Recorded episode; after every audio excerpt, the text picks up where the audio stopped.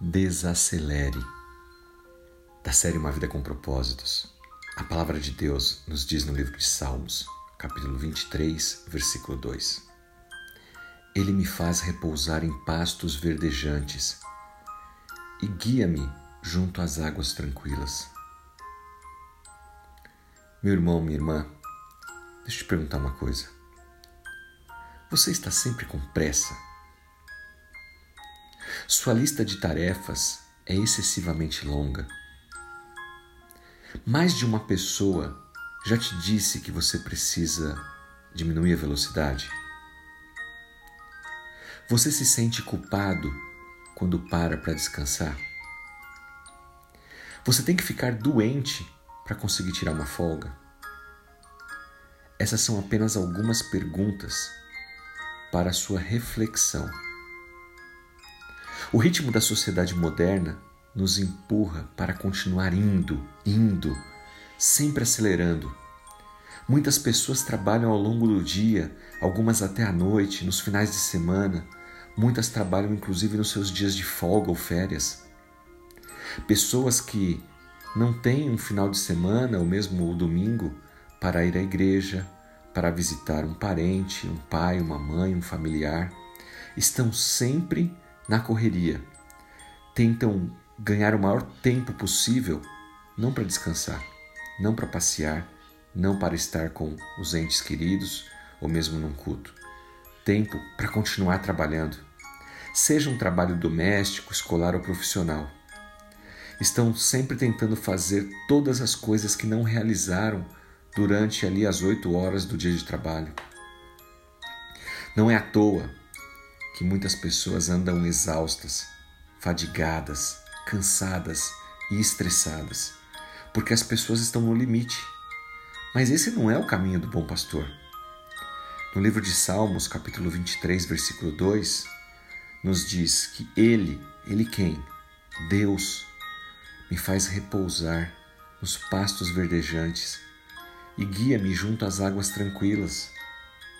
É Deus que faz você se deitar nos passos verdejantes.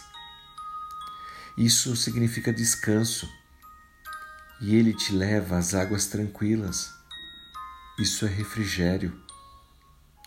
Deus, em sua bondade, ele criou o descanso e considera isso tão importante quanto o trabalho. Um pastor amoroso, ele garante que as suas ovelhas descansem o suficiente para se manterem saudáveis. O mesmo acontece com Deus, o nosso bom pastor. Deixa eu te falar uma coisa. Se você não se deitar para descansar, Deus vai fazer você se deitar. Porque às vezes essa é a única maneira de você olhar para cima, estando deitado. Ele fará isso porque ele se preocupa com a sua saúde física, emocional e espiritual. Para para pensar um pouquinho.